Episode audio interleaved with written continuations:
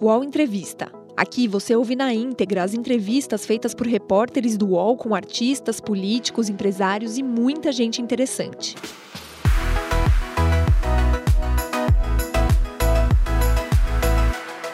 Olá, amigos e amigas, bem-vindos ao UOL Entrevista. Eu sou Josias de Souza, colunista do UOL. Nosso convidado de hoje é o Procurador da República, Deltan Dallagnol, coordenador da Força Tarefa da Lava Jato em Curitiba, cuja presença eu agradeço muito. E ao tempo em que dou bom dia ao Procurador, eu já emendo a minha primeira pergunta. É, eu percebo que há no Brasil hoje, é, doutor Deltan, um nítido declínio no esforço anticorrupção que tinha mobilizado o, o país, pelo menos até as eleições de 2018. É, o senhor concorda com essa avaliação? É, e a que atribui esse recuo? Olá, Josias. Olá a toda a audiência do UOL. É um prazer estar com vocês mais uma vez aqui trazendo informações, prestando contas do nosso trabalho à sociedade e, e refletindo junto com você, Josias, sobre é, esse grande problema brasileiro que é a corrupção e sobre o momento atual no combate, no esforço brasileiro contra a corrupção. O que nós vemos é que existe um grande movimento, muito para além de investigações que foram a Lava Jato e outras grandes investigações de corrupção, um movimento da sociedade brasileira contra a corrupção. A gente pode colocar a, a, a origem até dessa, dessas manifestações, desse movimento, dessa atitude maior do que a Lava Jato, a gente poderia colocar como um dos marcos que chamaram a atenção ao longo desse processo, o marco das manifestações de junho de 2013, quando a sociedade vai às ruas e tem como uma das bandeiras centrais o fim da corrupção, a não passagem da PEC 37.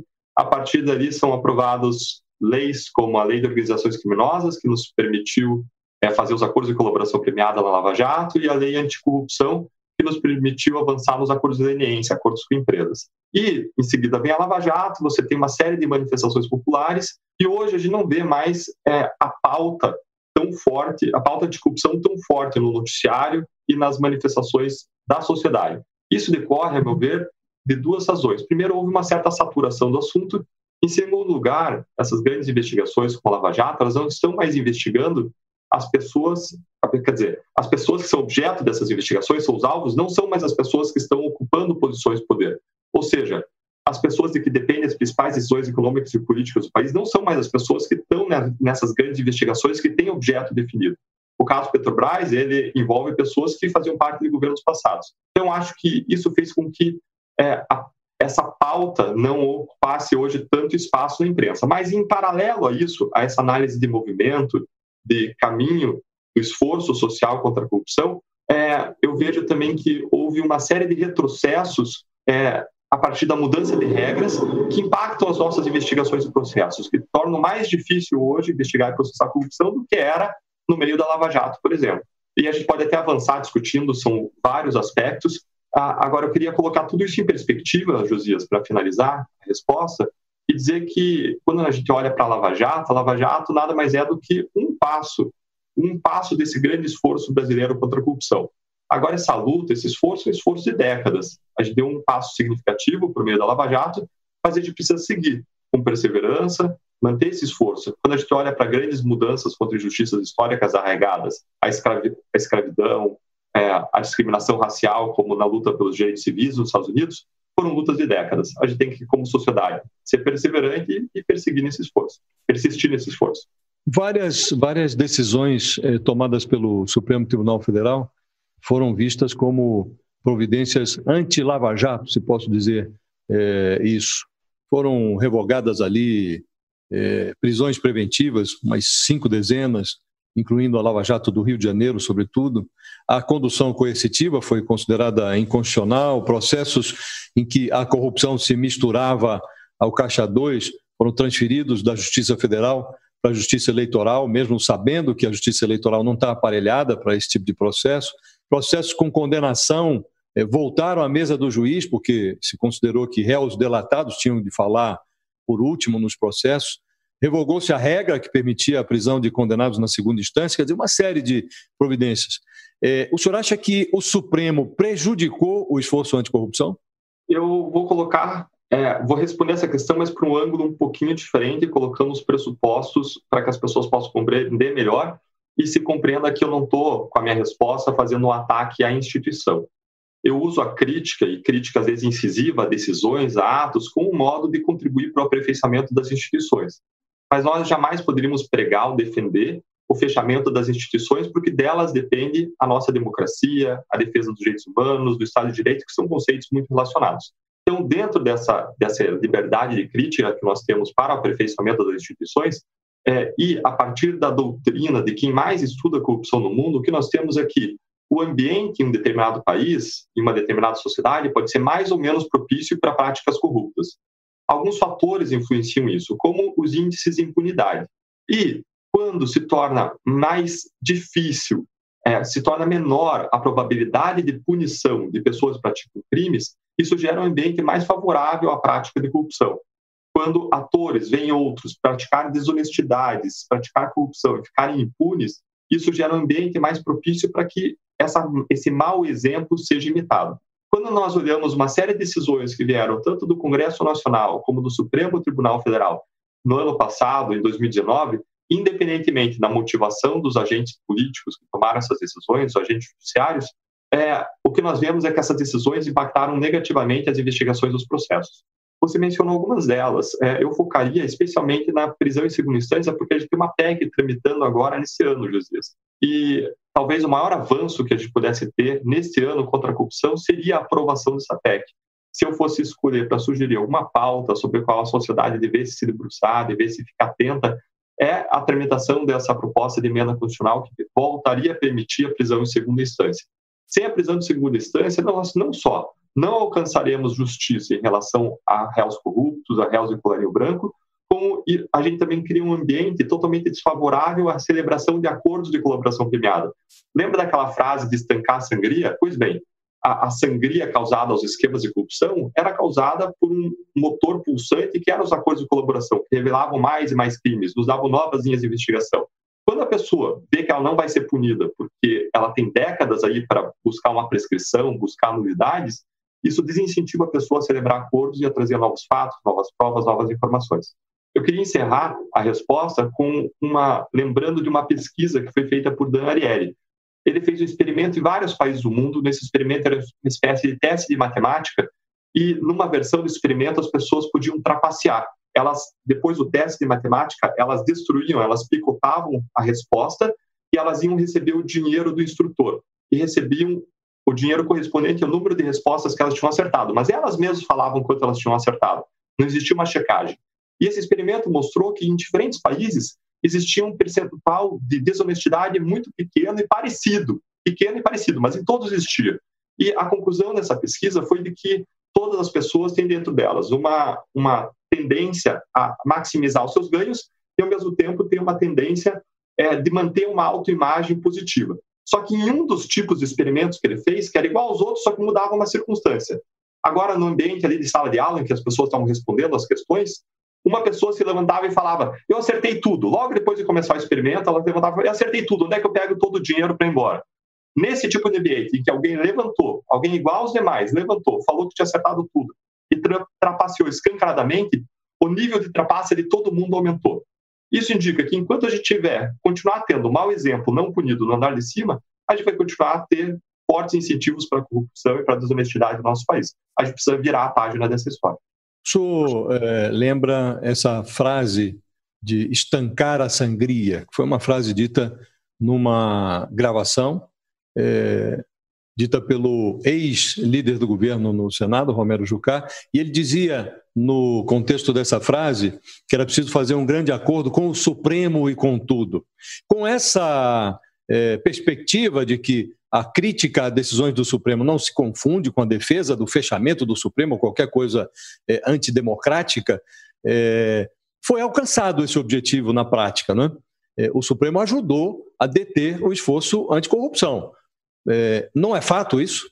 A gente tem que só separar duas coisas para que eu não vá parar no Conselho Nacional do Ministério Público mais uma vez, tá, Josias? Eu tenho que separar a motivação, eu não estou questionando a motivação dos ministros, eu não estou indagando, isso não compete a mim indagar qual foi a motivação deles a emitir determinadas decisões, não me compete indagar qual foi a motivação de cada parlamentar a passar a lei de abuso de autoridade, a passar o projeto anticrime com várias regras que prejudicam objetivamente o combate à corrupção.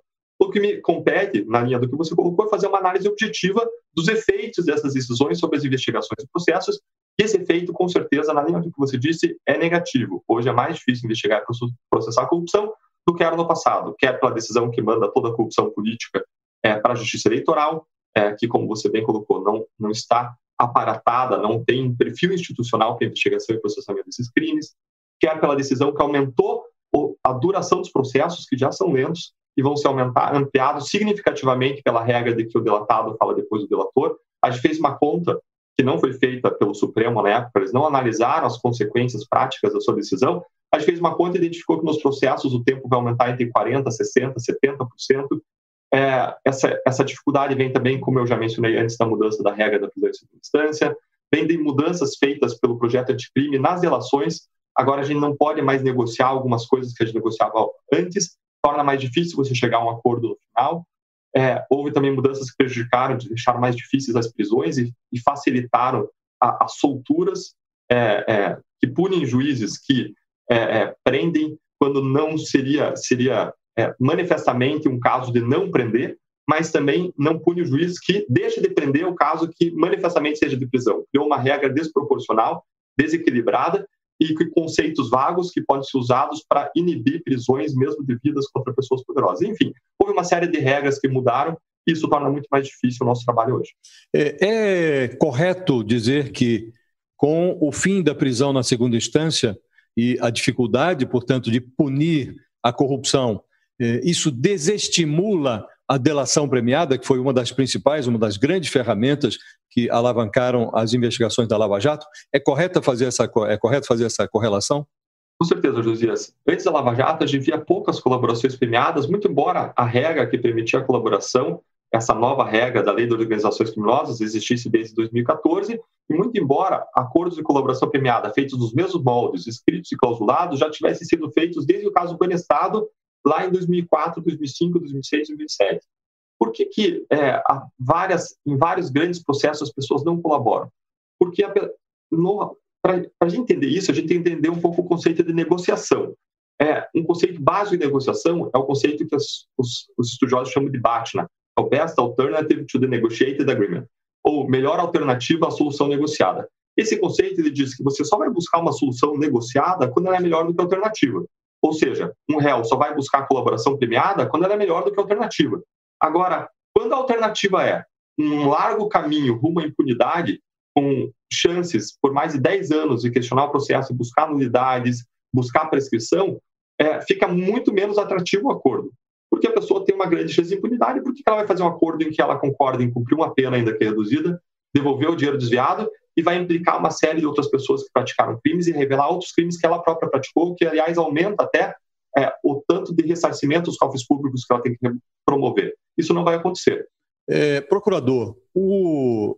não há dúvida quanto aos méritos da Lava Jato, aos avanços que a Lava Jato propiciou, mas então, quanto a isso, não há nenhuma dúvida. O que eu queria lhe perguntar é se, olhando em retrospectiva, se o senhor faz alguma autocrítica se a operação cometeu equívocos. Que tipo de equívocos a operação cometeu? Qual é a autocrítica que é possível fazer?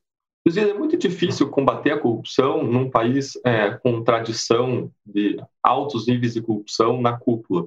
Quem estuda corrupção no Brasil fala que o nosso tipo de corrupção é o tipo de corrupção de cartéis elites, é o capitalismo de compadrio. Isso significa que parte das nossas elites econômicas e políticas se associaram para desviar dinheiro, para serem extrativistas para desviarem dinheiro de toda a sociedade em prejuízo da sociedade em benefício delas.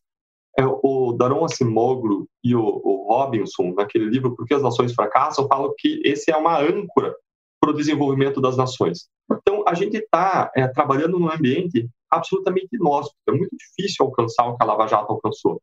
Então, não foi simplesmente um trabalho que produziu bons resultados, foi um trabalho que é, foi uma árvore frondosa que nasceu no deserto, a gente trabalhou em condições inóspitas. E nessas condições, é, a gente é, assumiu alguns riscos dentro da lei sempre, como, por exemplo, criar acordos com pessoas jurídicas. Esses acordos que a Lava Jato fez, eles não existiam antes.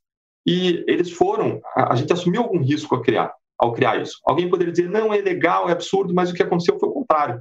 Esses acordos, eles se consolidaram, eles hoje são feitos em todo o país, eles foram reconhecidos pelo Judiciário, foram reconhecidos dentro do próprio Ministério Público.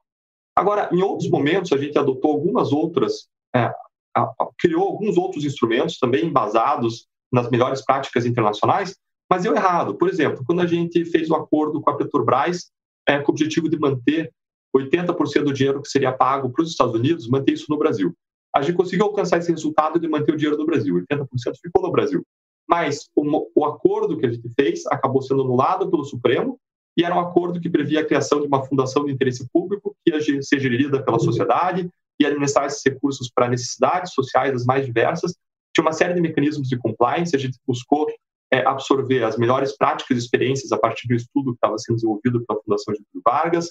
A gente é, conversou sobre o assunto com a Transparência Internacional, a gente olhou experiências internacionais Agora, esse acordo até hoje não foi bem compreendido e ele gerou muitas críticas. Então, olhando para trás, com um privilégio de visão retrospectiva, ainda que naquele momento aquela tenha nos parecido a melhor solução, olhando para trás não foi boa. Não foi boa, acabou sendo como uma brecha ou uma cunha para se criticar a Lava Jato, para existirem ataques à Lava Jato.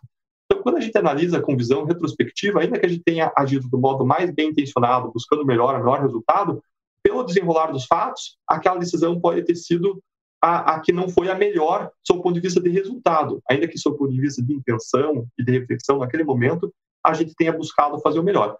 O que eu posso dizer é que isso aconteceu ao longo da Lava Jato é, é, algumas vezes. É, a gente sempre tentou fazer a melhor decisão, agora, é, em razão da gente não controlar as circunstâncias, em razão desse ambiente inóspito, ou por uma falta de capacidade comunicativa nossa, por alguma falha nossa operacional, a gente não foi capaz de produzir os melhores resultados a partir de determinadas ações concretas ou abriu margem para críticas é, que foram usadas contra essa operação dentro desse ambiente nosso. Então, é, certamente houve, houve falhas nesse sentido. Agora, o que eu posso assegurar é que nós jamais olhamos o limite da lei e decidimos atravessá-lo. Quando eu falo sobre falhas, eu falo falhas sob o ponto de vista de melhor e pior, é, e não sob o ponto de vista de praticar alguma coisa ilegal. Aliás, todos os nossos atos são revisados por três instâncias judiciárias e jamais o judiciário apontou é nada dizendo que, olha, aqui eles ultrapassaram a lei, cometeram ilegalidades, isso jamais aconteceu. Esse exemplo da fundação, fundação que os senhores pretendiam criar, é, isso levou a própria procuradora da procuradora geral da República de então, a Raquel Dodge, a questionar a Lava Jato no Supremo Tribunal Federal. Foi uma iniciativa da própria é, procuradoria. Né? Não havia ali, o senhor está reconhecendo aqui o que é um mérito, que foi um equívoco, mas não havia ali uma certa onipotência da Lava Jato, uma, é, um sentimento dos senhores de que, olha, podemos fazer até uma fundação. Isso não foi um erro crasso? Dias, é, a gente não. É, essa, é, como eu disse, é, houve uma série de má compreensões do que foi feito. A gente não estava criando uma fundação. O que a gente fez foi fazer um acordo e, a partir desse acordo, outras instituições entrariam e promoveriam a criação da fundação. A gente tinha conversado com o Ministério Público do Estado do Paraná, que tem autonomia, inclusive, para criar fundações. Só para ficar claro, eh, procurador, havia um acordo celebrado ali com, é, com o governo americano. Esse acordo previa a restituição de dinheiro para o Brasil. Agora, esse dinheiro não precisava ser usado numa fundação. Esse dinheiro poderia ser utilizado é, para educação, para saúde, para qualquer coisa, né? Sim, não, Josias. É, existe um acordo entre Petrobras e Estados Unidos e esse acordo não previa a, o pagamento ao Brasil. Esse acordo possibilitava que, se houvesse alguma ação das autoridades brasileiras, o dinheiro ficasse no Brasil. E essa ação poderia ser não uma ação judicial, litigância, mas podia ser um acordo. Então, a partir dessa brecha dada no acordo com os Estados Unidos, dessa brecha, a gente teve em contatos com os Estados Unidos para entender o que era essa brecha, para entender se poderia ser feito mediante um acordo para esse dinheiro ficar no Brasil. A partir dessa brecha foi feito um acordo com a Petrobras, foi esse acordo que permitiu, no final das contas, que bilhões de reais ficassem no Brasil. Agora, é, o que aconteceu foi que, nesse acordo, a gente previu que, para destinação desses recursos, existiria uma entidade da sociedade civil é, de interesse público, são fundações, são fiscalizadas pelo Ministério Público do Estado do Paraná, são instituições sérias, e essas, essa fundação, que seria criada por organismos parceiros, como o Ministério Público do Estado do Paraná, com a participação da CGU, com a participação da AGU, a gente já estava fazendo N contatos para que isso acontecesse, e a gerenciar os juros desses valores e a distribuir esses valores justamente para causas como educação, saúde e assim por diante. Quando a gente olha, Josias, não só a causa de corrupção, mas outras causas importantes da sociedade, a gente vê que existe uma onipotência do Estado. A gente vê um Estado muito forte e uma sociedade civil muito fraca. A criação dessa fundação seria um modo de você estimular o fortalecimento de diferentes causas boas, previstas constitucionalmente, na sociedade civil. E, de novo, tinha uma série de mecanismos de compliance. Agora, como a gente conversou, olhando com visão retrospectiva, é, a gente poderia ter feito diferente. Por exemplo, a gente poderia, desde o começo, ter feito o um acordo com a Petrobras, junto com a CGU, junto com a AGU. É, olhando para trás também, o que eu acredito que aconteceu é que o valor era muito grande para ser é, é, objeto de um acordo pela Força Tarefa em Curitiba. Outros atores do Brasil olharam para aquilo e disseram: não, que absurdo, a Força Tarefa em Curitiba é, dando uma destinação para um valor tão grande assim. Se fosse algo de um milhão, dois milhões, cinco milhões de reais, eu acredito que não ia ter gerado nenhuma polêmica, porque acordos desse tipo, que destinam os recursos, são feitos todos os dias por vários ministérios públicos. O Ministério Público do Trabalho, por exemplo, vive fazendo acordos e quando faz acordo com a empresa, a empresa paga, por exemplo, para uma entidade assistencial. É, isso é muito comum esse tipo de destinação. Nós estamos falando, na ocasião, de 2 bilhões de reais, não é isso? Dois, Exato. Dois então, Exato, e justamente por o valor ser muito grande, não dava para a gente dizer para a Petrobras, Petrobras, pague para o hospital tal, pague para a entidade tal, pague para a ONG tal. É diferente do que acontece nos outros acordos por todo o país. No final das contas, foi para onde? Foi para o Ministério da Educação? No final das contas, o Supremo entendeu que aquele acordo era nulo, embora esse acordo tenha sido objeto de análise na nossa corregedoria, objeto de análise na Câmara do Ministério Público, e essas instituições tenham entendido que era uma solução viável para o problema que se apresentou para nós. Muito embora isso, o Supremo Tribunal Federal anulou esse acordo e ele deu a destinação para os recursos. Então, parte dos recursos foi, foi para combate ao incêndio na Amazônia, parte dos recursos foi para contribuir para a solução de problemas da pandemia, e eu lembro que parte dos recursos ia para a educação, mas eu acredito que acabaram não indo. Mas, enfim, quem é, determinou a aplicação dos recursos foi diretamente o Supremo Tribunal Federal. O que é mais importante para nós, Josias, em toda essa história, é que os recursos tenham ficado no Brasil. E sem a atuação da Força Tarefa, isso jamais teria acontecido, sem essa nossa iniciativa. O presidente Bolsonaro chegou ao Palácio do Planalto surfando duas ondas. Ele surfou a onda anticorrupção, que foi criada pela Lava Jato, e surfou o antipetismo, que foi aguçado pela condenação do Lula. O retrato de um período histórico é o que sobra para ser desenterrado muitos anos depois. Não acha que no futuro, quando a arqueologia política fizer as suas escavações à procura de elementos que ajudem a entender esse período que a gente está vivendo hoje, é, não vão encontrar evidências de que o presidente que se elegeu enrolado na bandeira da Lava Jato é, foi o corresponsável pela ruína da operação? É, Josias, ah, quando eu olho objetivamente a atuação da presidência da República, eu também vejo que as suas palavras de compromisso com a causa de corrupção no momento de campanha não corresponderam a atos em momentos seguintes. Nós não vimos, por exemplo, é, como nós esperávamos como cidadãos a partir do discurso dele. Só para deixar muito claro, Lava Jato jamais apoiou pessoas, partidos ou causas. Lava Jato jamais apoiou ou desapoiou Bolsonaro ou qualquer outro candidato. Mas é, o que nós vimos foi, na linha do que você disse, um discurso anticorrupção na fase de campanha, mas, de novo, isso não se traduziu em atos e em ações. Nós esperávamos, a partir do discurso, que existisse um grande apoio à passagem de um pacote anticrime que tivesse regras consistentes contra a corrupção. O que nós vimos é que o pacote anticrime foi drenado na parte anticorrupção. É, a parte anticorrupção dele praticamente desapareceu, quase inteira, do projeto anticrime quando ele foi aprovado. Nós esperávamos também que existisse um apoio muito firme a aprovação hoje da regra da possibilidade da prisão em segunda instância. Nós não vemos isso. Pelo contrário, nós vemos é, ataques à democracia e à imprensa como instituições. De novo, todo mundo é, pode ser alvo de crítica, mas não as instituições de que depende a nossa democracia. Nós vemos ataques à imprensa e à democracia, de que dependem o combate à corrupção. Nós vemos é, ainda é, notícias de não só envolvimento em atos ilícitos, que devem ser melhor apuradas, mas também nós vemos notícias de interferência em investigações. Ora, a interferência em investigações, seja para proteger amigos políticos, seja para perseguir inimigos políticos, abre uma brecha porque isso permite a interferência em todas as investigações contra pessoas poderosas na República, quando essas investigações devem ser técnicas e devem seguir a lei. É, o caso Queiroz, é, rachadinha e tal, esse episódio veio à luz em dezembro de 2018, antes da posse do presidente Bolsonaro. Ali já se verificava que é, havia problemas que poderiam levar o presidente a refluir, a não levar a sério o discurso de campanha. A despeito disso, é, o ex-juiz Sérgio Moro, deixou a Lava Jato e foi assumir o Ministério da Justiça. Eu já li declarações suas é, na linha de que essa decisão não foi compartilhada, nem era o caso de ser, mas o que eu queria agora era, analisando o que ocorreu é, e os efeitos da transferência do Sérgio Moro da Lava Jato para o Ministério da Justiça, a opinião de Deltan Dallagnol, a sua opinião sobre o que aconteceu e se foi uma ingenuidade imaginar que, assumindo o Ministério da Justiça, nessas condições, considerando que já em dezembro eh, havia notícias sobre esse relacionamento eh, do presidente com Queiroz, cheque de, do gabinete do filho para a primeira-dama, se não foi uma ingenuidade imaginar que, nesse contexto, seria possível avançar na legislação anticorrupção?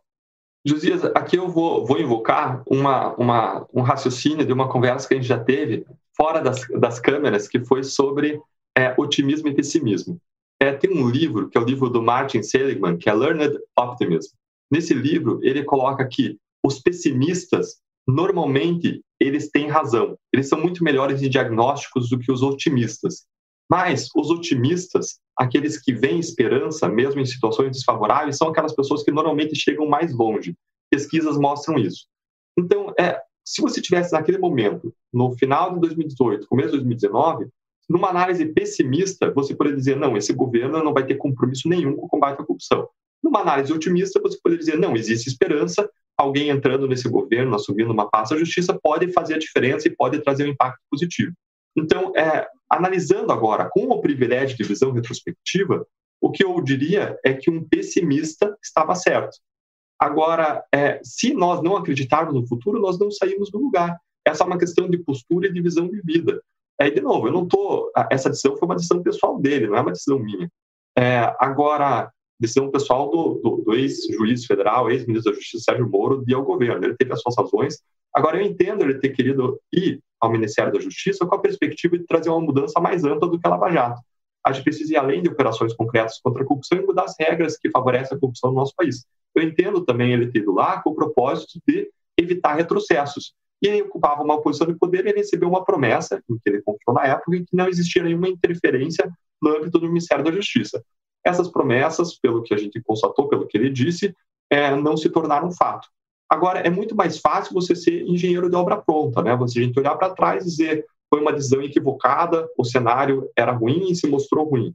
É, de novo, mesmo no momento atual, eu vejo vários pontos negativos, eu vejo vários retrocessos do combate à corrupção, mas eu não vou deixar de levantar todo dia, de acreditar que a gente pode fazer a diferença e de lutar para construir um país melhor foi essa, esse espírito que nos levou a desenvolver uma operação como a Lava Jato, quando antes a regra era a impunidade dos poderosos do país. Olhando para a Operação Lava Jato, antes dela acontecer, alguém diria: é impossível, nem tentem. Nem tentem, porque é impossível você levarem a responsabilização as pessoas mais poderosas do país. Isso só foi possível porque as pessoas acreditaram. Então, ainda que eu compreenda que existe uma análise pessimista que, e que as circunstâncias são difíceis, eu acredito que a gente precisa manter, José, esse olhar otimista e buscar esperança e, e acordar todo dia acreditando e lutando para construir um país melhor. Objetivamente, é, no, no, uma resposta rápida, sim e não, quer dizer, se depreendo da sua resposta, se entendi bem a sua resposta, é, o senhor considera que foi um erro. Hoje, olhando em retrospectiva, sem considerar que naquele momento havia esse otimismo. Hoje, olhando em retrospectiva, foi um erro é, sendo objetivo, naquela época é, existia uma, existiam diferentes mundos possíveis. Agora, considerando uma análise, com, sendo engenheiro de obra pronta e considerando uma, um privilégio de visão retrospectiva, olhando para trás, é, considerando o mundo que, que, que, aconteceu, o modo como as realidades se, se desenvolveu, é, com esse privilégio, eu entendo que foi um equívoco. Acabou sendo ruim é, é, no sentido de que não foi possível gerar as mudanças que se esperava gerar não foi possível barrar, barrar uma série de retrocessos. Isso não significa que também que não houve uma série de avanços na pasta da, da justiça, não houve um trabalho bem feito. E não me compete aqui entrar em detalhes sobre esse trabalho. É, o que me compete é, de novo, analisar é, o nosso momento da causa anticorrupção e analisar esses fatos pelo prisma da causa anticorrupção.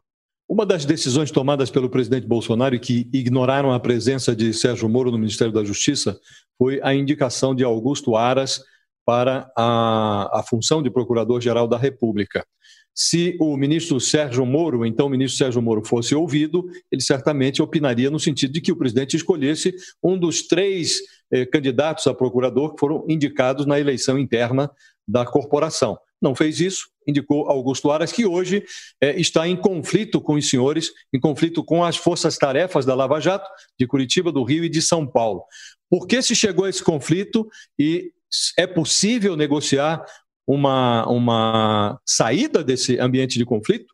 E quando briga a procuradoria consigo mesma, acho que acaba beneficiando os corruptos, não? Dias, um exército dividido não vai a lugar nenhum. Agora, é, o que acontece nesse episódio é que nós simplesmente estamos é, buscando agir dentro da lei. A gente não pode é, admitir é, interferências que não correspondam com aquilo que a gente precisa fazer segundo a Constituição, as leis. Então, a, a nossa compreensão é, é, de que, por exemplo, quando o Procurador-Geral da República pede acesso a toda a base de dados da Força Tarefa sem justificar, sem apontar investigações e processos que objetiva serem instruídos com esse acesso, esse acesso é injustificado, é indevido. Do mesmo modo, eu até fiz uma comparação que saiu hoje na imprensa, do mesmo modo, não pode um banqueiro buscar, o dono de um banco, acessar os detalhes dos gastos de um correntista, do cartão de crédito dele, por exemplo. Embora o banqueiro seja o dono do banco, ele só pode acessar os dados de gastos de um correntista específico se tiver uma razão concreta para isso. Do mesmo modo, o secretário da Receita Federal não pode buscar ver o que tem de despesas médicas, de, de dados no imposto de renda de um determinado contribuinte, por mais que ele seja chefe da instituição, se não houver uma razão específica para ele acessar. Porque a lei protege a intimidade das pessoas, protege os direitos individuais. Do mesmo modo, a gente tem uma base de dados imensa, com uma série de dados que refletem a intimidade das pessoas, tem celulares apreendidos, computadores apreendidos de uma série de pessoas nessa base de dados, tem é, movimentações bancárias, milhões de movimentações bancárias. É, todo o acesso a essa base de dados deve se dar com uma justificativa. E assim aconteceu ao longo dos últimos seis anos. A gente, por inúmeras vezes, enviou informações dessa base de dados para autoridades de diferentes órgãos, inclusive da Procuradoria-Geral da República, sempre que se dizia uma justificativa. Por exemplo, estamos investigando Eduardo Cunha. O que, que existe nessa base de Eduardo Cunha? A gente pegava tudo que Eduardo Cunha e para lá. Isso é absolutamente irregular. O que não se pode admitir é que existe um acesso irrestrito e imotivado a essa base de dados. Então, a gente apresentou nossa discordância é, quando aconteceu esse episódio. A gente também não entende algumas outras questões, como, por exemplo, o fato de que é, a, a, um, integrante da Procuradoria-Geral da República veio a Curitiba, é, fez uma inspeção física nos equipamentos, identificou um equipamento de gravação de voz de 15 mil reais, que não faz interceptação telefônica, na própria compra dele estava expressamente previsto que não faz grampo, não faz interceptação, e em seguida, logo depois da saída desse integrante da Procuradoria-Geral da, da, dessa inspeção em Curitiba, sai a notícia de que existiriam aparelhos de grampo é, aparelhos guardiões em Curitiba. se refere à visita da subprocuradora-geral Lindora, não é isso? A, a Força-Tarefa de Curitiba. Agora, isso, nessa visita, os senhores conversaram com ela a respeito desse equipamento? Esse equipamento era objeto da curiosidade dela e a Força Tarefa teve a oportunidade de demonstrar que esse equipamento não faz interceptação telefônica? Josias, essa visita foi bastante obscura, a gente não sabia o objeto, o propósito. É, o que aconteceu foi que depois da conversa com ela ter se encerrado, é, quando a gente não permitiu que houvesse um acesso restrito à base de dados e motivado, é, ela deixou o secretário de Segurança Institucional do Ministério Público, um técnico de informática, para fazer uma inspeção visual nos equipamentos. Não se disse para nós qual era o propósito disso. Foi feita essa inspeção e depois dessa inspeção, eles disseram, eles questionaram especificamente sobre a existência do equipamento de gravação de voz. E aí é, se acionaram as pessoas que poderiam levar eles para conhecer esse equipamento, as pessoas foram lá, mostraram, eles registraram isso numa ata, foram embora. Enquanto isso, a gente levantou dados e no mesmo dia, logo em seguida, a gente encaminhou um ofício com todos os documentos. Eu posso até mostrar aqui um dos documentos, Josias, que mostra a aquisição desse equipamento mediante licitação regular, que é um equipamento de 15 mil reais. Posso compartilhar a tela aqui? para todo mundo que acompanha ver? Por favor. Isso que, que o senhor vai mostrar, o que é a nota fiscal? O que, que é isso? Isso é a nota fiscal. Vou mostrar a nota fiscal de compra desse aparelho. Você consegue acompanhar a tela? Sim. Bacana. Então, é, foram prestados no mesmo dia que a Procuradoria-Geral fez essa inspeção aqui em Curitiba, sem indicar qual era o propósito, mais questionou por esses equipamentos, foi enviado para a Procuradoria-Geral da República é, uma série de documentos que mostram o que é esse equipamento. Então, esse equipamento aqui foi comprado de uma empresa, na, numa licitação, e ele custou R$ 14.680. Um aparelho de grampo de interceptação telefônica custa 500 mil, 1 milhão de reais.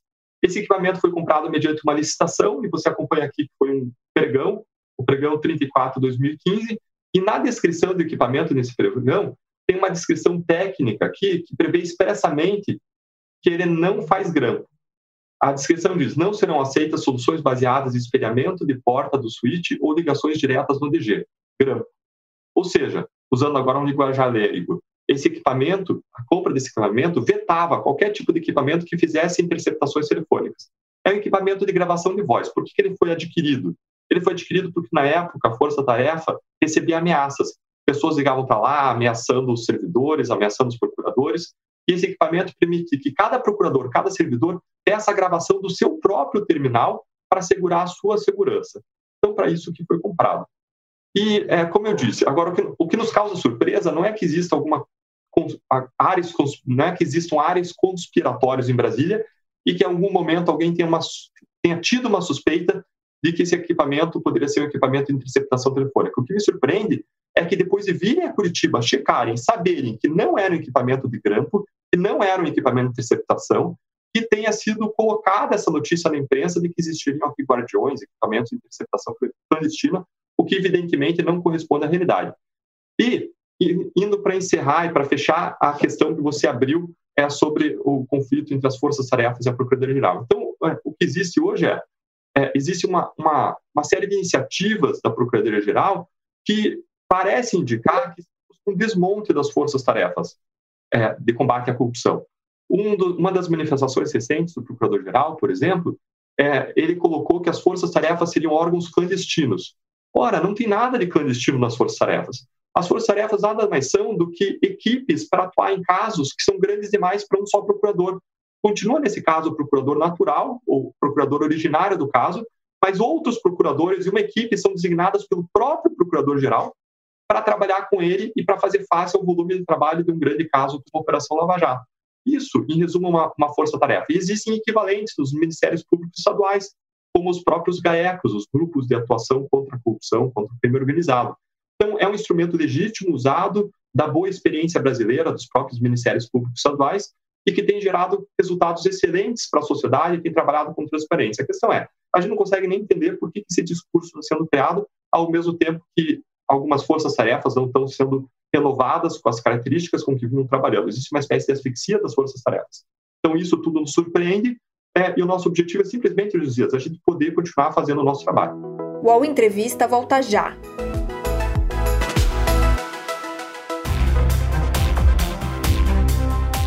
Baixo Clero é o podcast de política do UOL. Toda semana eu, Carla Bigato, converso com os comentaristas Maria Carolina Trevisan e Diogo Schelp sobre temas que dominam a pauta política brasileira. Você pode ouvir o Baixo Clero e outros programas do UOL em uol.com.br podcasts, no YouTube e também nas principais plataformas de distribuição de podcasts. O UOL tem uma novidade que vai ajudar a sua empresa a entrar no mundo digital. É o Meu Negócio Não Para, que ajuda pequenos empreendedores do Brasil a superar o cenário de crise provocado pela pandemia da Covid-19. Acesse uol.com.br barra Meu Negócio Não Para. Objetivamente, procurador, sendo bastante franco, as pessoas que nos acompanham não, não, não têm essa dimensão, mas o que se verifica hoje é, nos subterrâneos dessa disputa é que é, algumas pessoas das forças-tarefas, Curitiba, de Rio, de São Paulo, olham para a Procuradoria-Geral com a suspeita de que há na Procuradoria-Geral da República hoje, sob Augusto Aras, um interesse de beneficiar Jair Bolsonaro e os seus arredores. E a Procuradoria-Geral olha para as forças-tarefas, sobretudo para Curitiba, como um núcleo do, da Procuradoria que está interessado em beneficiar uma eventual candidatura de Sérgio Moro. Na prática, é isso que nós estamos enxergando. Uma disputa que tem um, um pano de fundo político. É, esse pano de fundo existe? Os senhores confiam na Procuradoria-Geral da República sob a direção do Augusto Aras? Luiz, eu não posso falar sobre as motivações do Procurador-Geral da República. É, o que eu espero é que a Procuradoria-Geral da República atue de modo independente em relação ao governo e ao poder político. A Procuradoria-Geral da República tem uma série de garantias, uma série de previsões, justamente para dar para o Ministério Público essa independência. É isso que a gente, como sociedade brasileira, como cidadãos, além de como procuradores, é isso que a gente espera do Procurador-Geral da República e da Procuradoria-Geral da República. Agora, quando a gente olha para a Lava Jato, a Lava Jato é uma atuação técnica, a gente não favorece e não desfavorece ninguém. É, a nossa atuação é sobre processos, sobre investigações, a gente não, nem teria como favorecer uma eventual candidatura é, de Moro de quem quer que seja. A gente faz o nosso trabalho. A questão sobre quem decide apoiar o trabalho anticorrupção é uma questão que cabe ao mundo político, cabe a cada político específico tomar essa decisão, se apoia ou não. Agora, fazendo uma análise de cenário, é, algumas pessoas compreendem que é, a existência da Lava Jato e a continuidade da Lava Jato, com esse nome Lava Jato, poderia vir a favorecer é, um determinado candidato, Sérgio Moro, se ele decidisse se candidatar, porque isso mostraria é, frutos de um trabalho bem feito no passado dele. Assim como algumas pessoas entendem que se houver um ataque forte à credibilidade da Lava Jato, caso se manche a credibilidade da Lava Jato, isso enfraqueceria eventual candidatura. Agora, isso é uma leitura dos interesses de políticos, eventualmente, em nos apoiar ou nos atacar.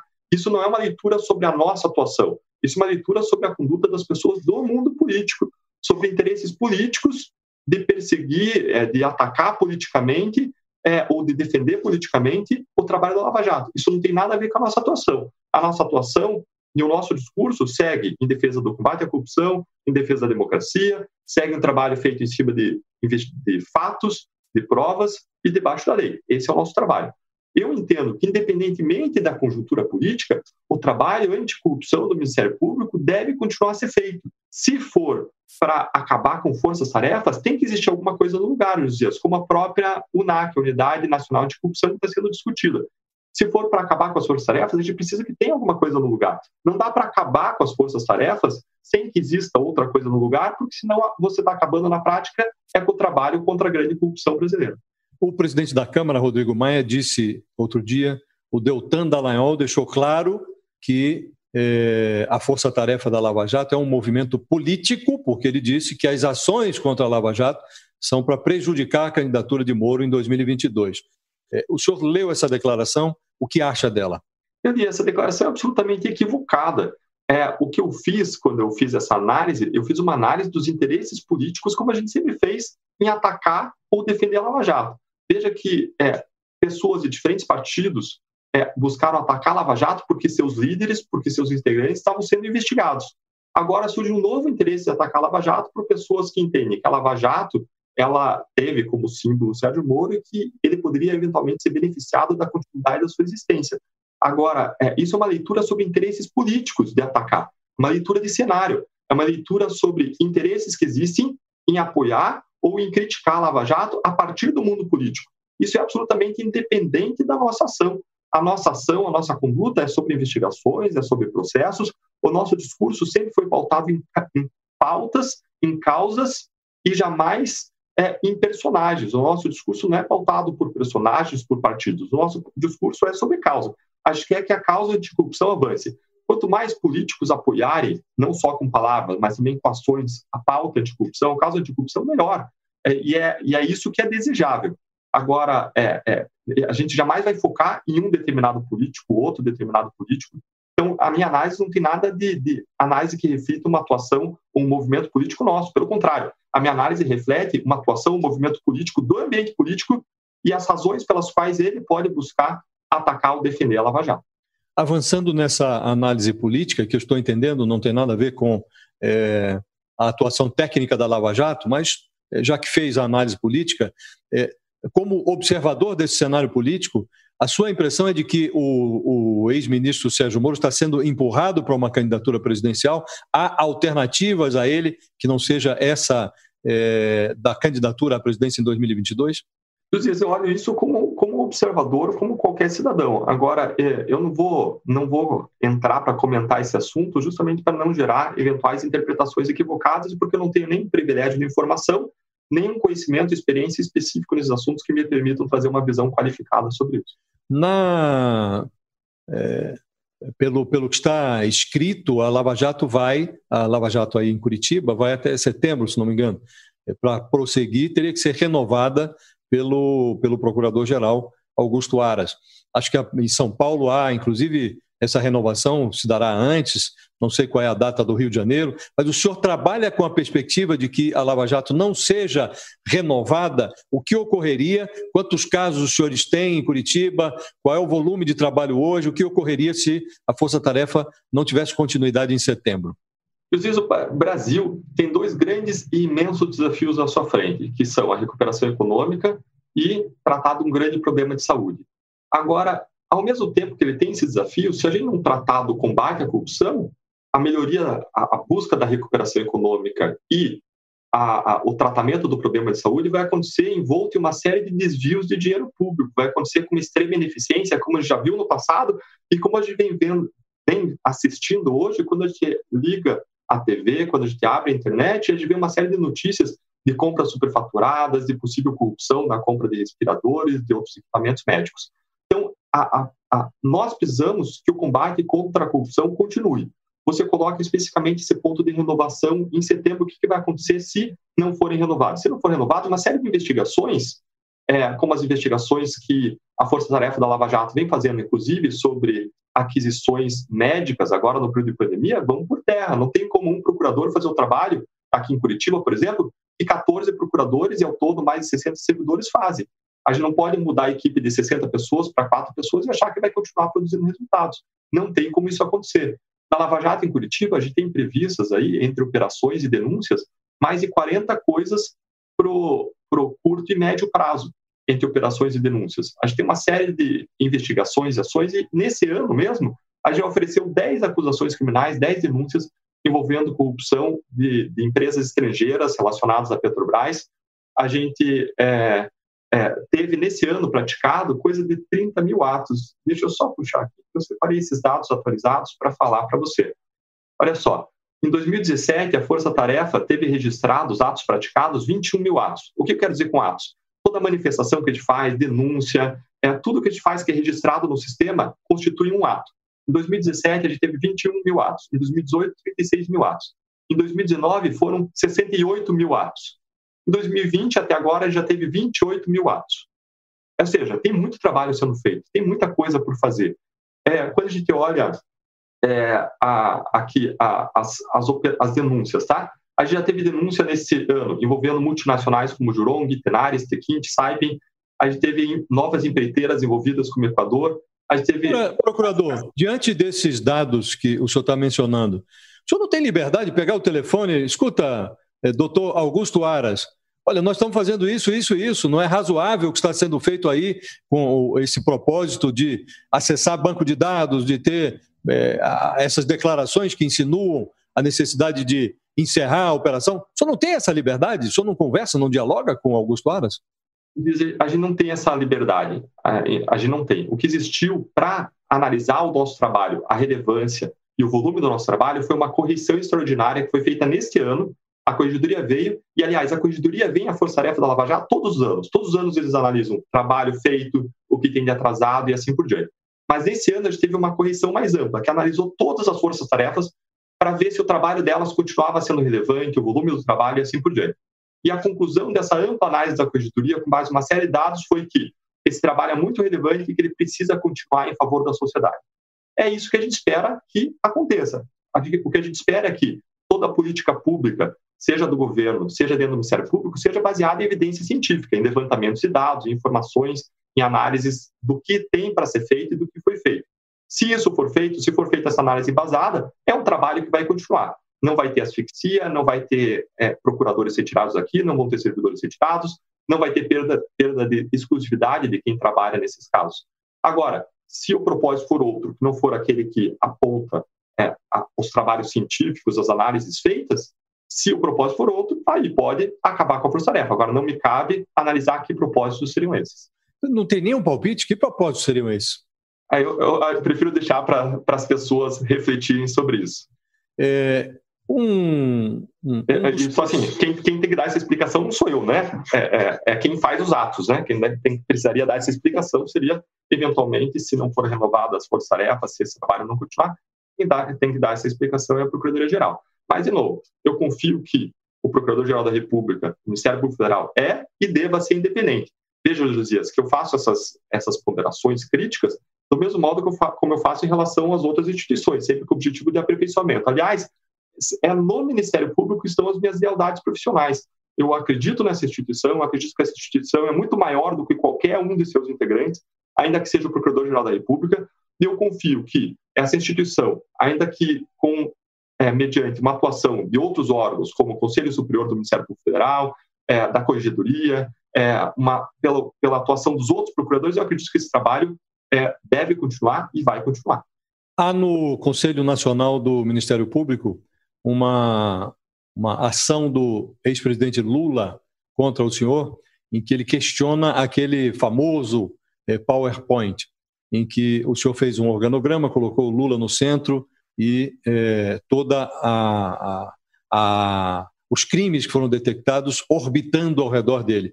Hoje, olhando em retrospectiva de novo, o senhor é, acha que esse PowerPoint foi um erro ou ele se revelou verdadeiro? Diz, é, uma coisa é o conteúdo, se o conteúdo se provou verdadeiro, outra coisa é se a forma de apresentação foi a melhor possível. Olhando com o privilégio de visão retrospectiva, eu acredito que a gente poderia sim ter apresentado esse PowerPoint de modo diferente, poderia ter feito a apresentação dessa denúncia de modo diferente, de modo a evitar críticas. Agora, quando a gente olha o conteúdo, o conteúdo simplesmente reflete o conteúdo da denúncia, que foi julgada procedente pelo judiciário, e às vezes as pessoas não percebem que a condenação não foi pelo triplex apenas, a condenação foi por corrupção de dezenas de milhões, mais é, a lavagem de dinheiro por meio de um triplex. Então, é, e para você compreender toda aquela corrupção e a responsabilidade por toda aquela corrupção, você tinha que compreender o cenário maior.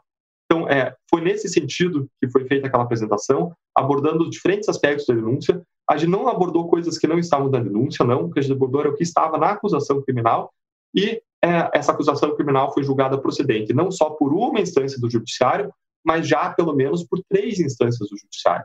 O que mostra que era uma ação fundada, fundada em provas, fundada em fatos, fundada na lei.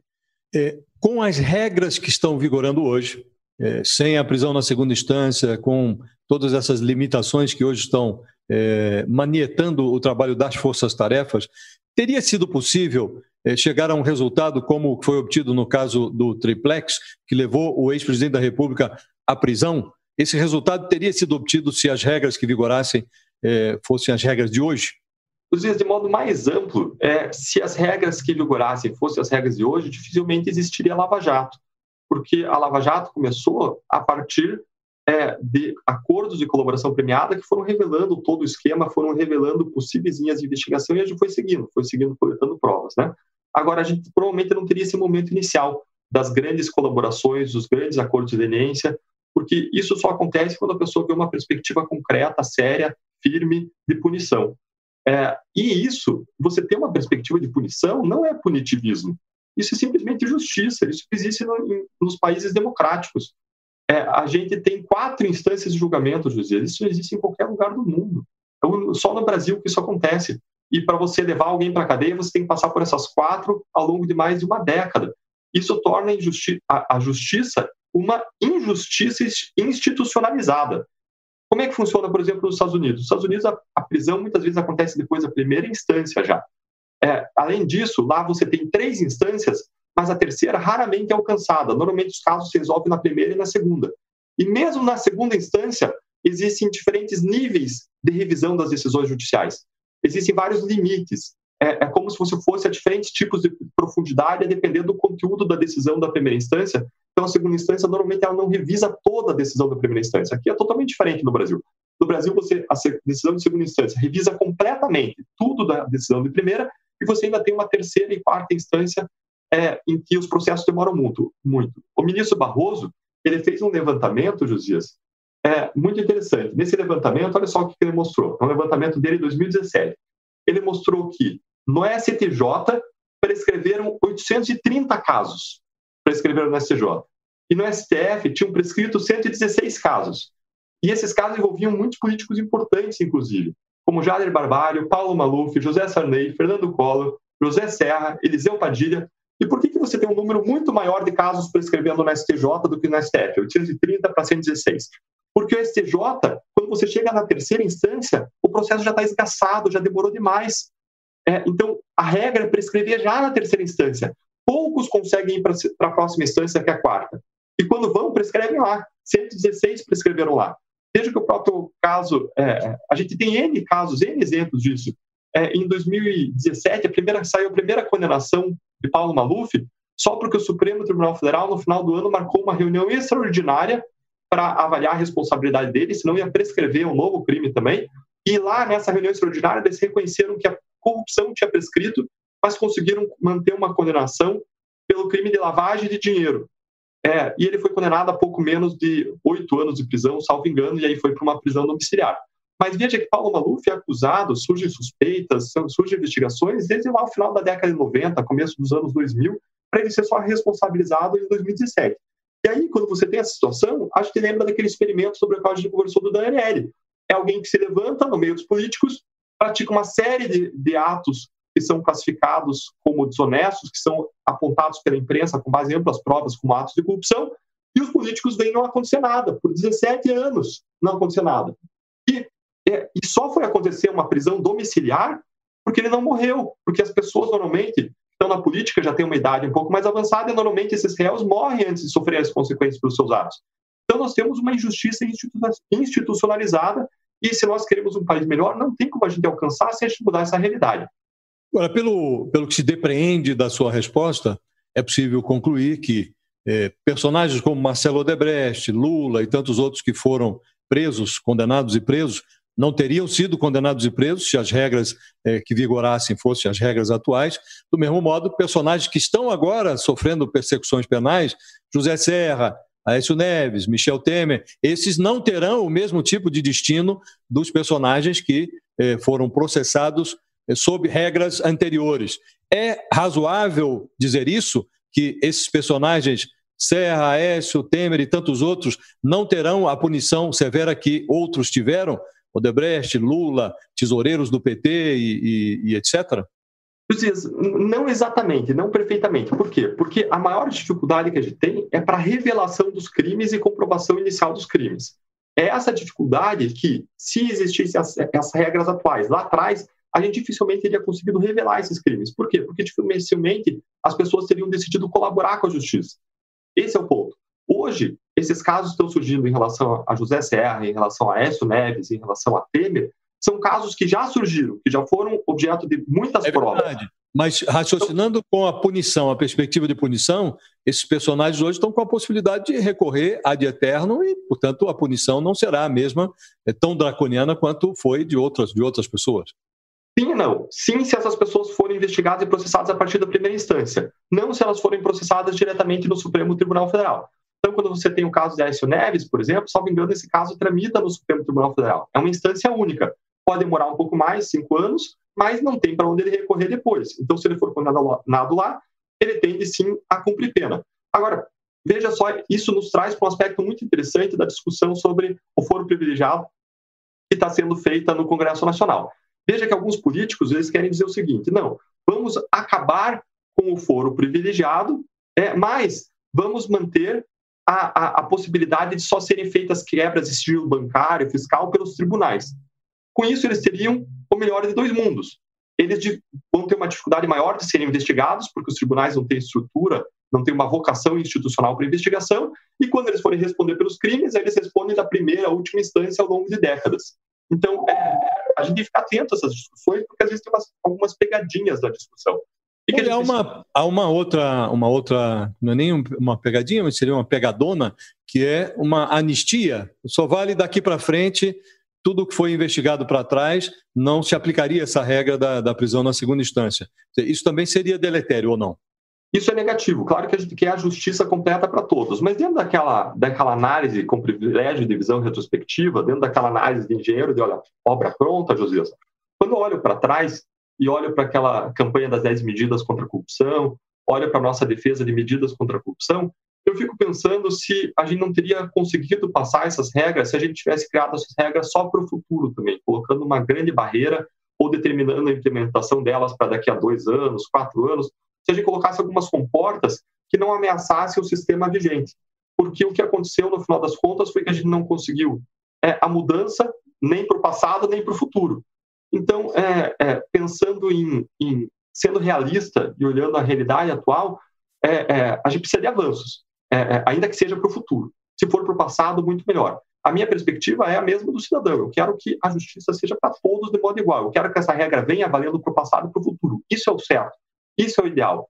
Agora, é, entre nenhum avanço e meio avanço, eu prefiro meio avanço. Essa análise que eu faço também hoje em relação ao passado, em relação às propostas que a gente fez, é, tentando buscar como a gente poderia ter conseguido resultados diferentes nos dias. Eu sei que o ambiente é inóspito, como eu tem no começo, o nosso ambiente é inóspito. A questão é, como nesse ambiente inóspito de combate à corrupção, de mudança de regras, como que a gente pode conseguir fazer com que os próprios políticos, vários dos quais são investigados, aprovem regras que mudem o nosso futuro como país.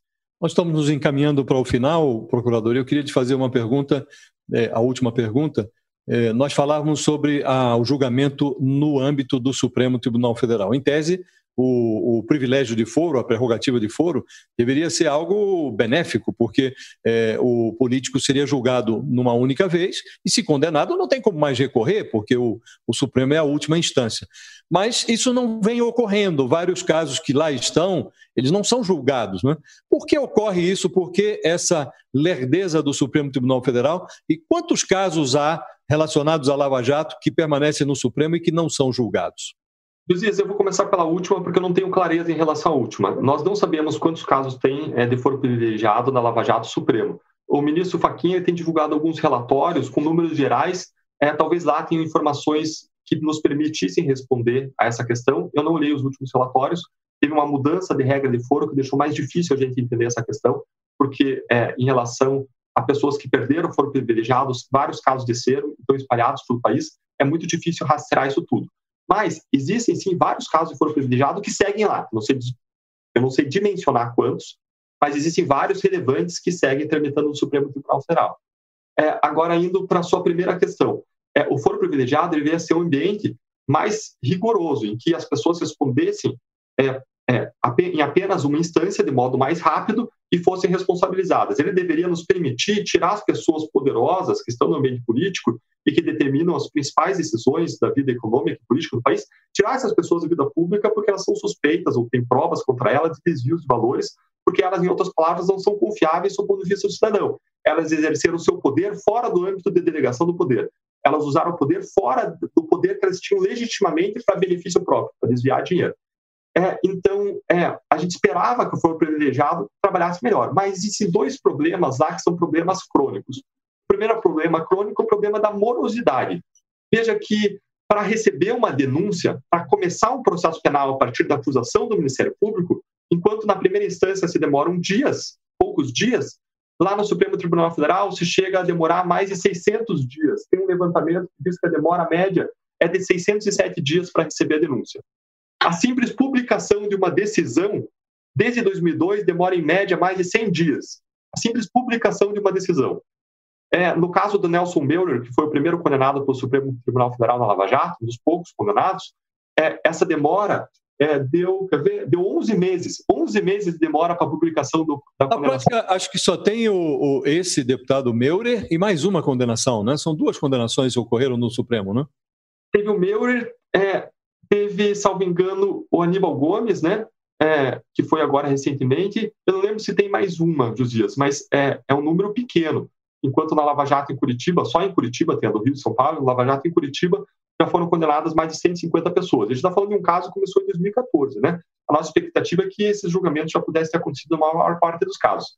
Então, a gente tem um problema de morosidade crônica. Isso afeta o ritmo das investigações, especialmente porque lá tem um formato diferente das investigações. Lá, diferente do que acontece na primeira instância, que eu vou investigando e só vou para o judiciário pedir alguma coisa quando quando existe alguma. Eu quero acessar um sigilo bancário, fiscal, alguma coisa sujeita ao judiciário, é, mas eu vou fazendo a investigação, lá no Supremo é diferente. Cada ato de investigação, mesmo do Ministério Público, tem que passar pela autorização do juiz.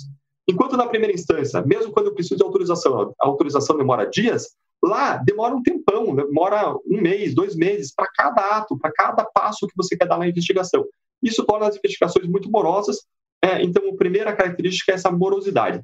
A segunda característica é aquilo que eu tenho chamado de rigorismo do Supremo Tribunal Federal em decisões que, é, que, que tratam do começo das investigações, de quebras de sigilo bancário e fiscal, ou mesmo na decisão de recebimento de denúncia que permite o processamento de um crime. É, o que, que eu quero dizer com rigorismo? É, existem requisitos, por exemplo, para começar um processo penal. E, é, e nesses requisitos, para você começar um processo penal, é, é assente, é harmônico, é pacífico que a dúvida no momento de começar um processo criminal favorece não o réu, a dúvida nesse momento favorece a acusação. Diferente do momento da condenação. No momento da condenação, a dúvida favorece sempre o réu, é, a pessoa acusada criminalmente. Mas no momento de começar o processo, a dúvida favorece a acusação.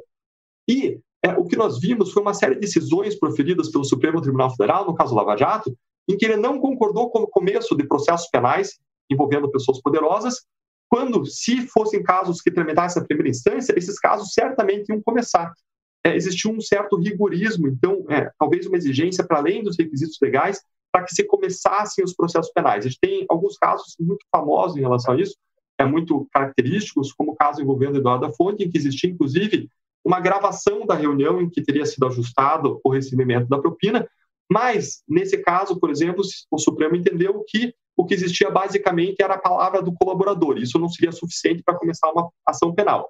Quando, na nossa análise, a gente vê uma série de outras provas de corroboração muito além da palavra do colaborador. É uma discussão é, que a gente pode fazer, ela demoraria mais tempo, mas tentando sumariar, é, eu diria o seguinte, que existe uma demora exacerbada existe um certo rigorismo, um rigor excessivo, talvez, é, em decisões é, proferidas pelo Supremo Tribunal Federal que permitirem o começo do processo ou atos de investigação. Procurador Deltan Dallagnol, eu agradeço muito a gentileza do tempo que nos cedeu. Foi é, um prazer entrevistá-lo e até uma próxima oportunidade. Muito obrigado. Josias, mais uma vez, é, eu agradeço muito. O prazer é todo meu estar aqui com é, você discutindo essas questões. Eu queria encerrar frisando que, mais uma vez, a gente está no momento que a gente precisa defender as instituições, defender a nossa democracia, porque a nossa liberdade depende das instituições da democracia. O combate à corrupção depende das instituições da democracia. Os direitos fundamentais dependem das instituições e da democracia. E eu gostaria de pedir a, a, o favor dos ouvintes interpretar tudo o que eu coloquei ao longo de todo esse tempo como críticas para o aperfeiçoamento das instituições, críticas para alimentar o debate. Mais uma vez, obrigado, Josias, obrigado a todos que nos acompanham. Eu que agradeço, até uma próxima oportunidade. O Ao Entrevista tem edição de áudio de Amer Menegassi e coordenação de Diogo Pinheiro.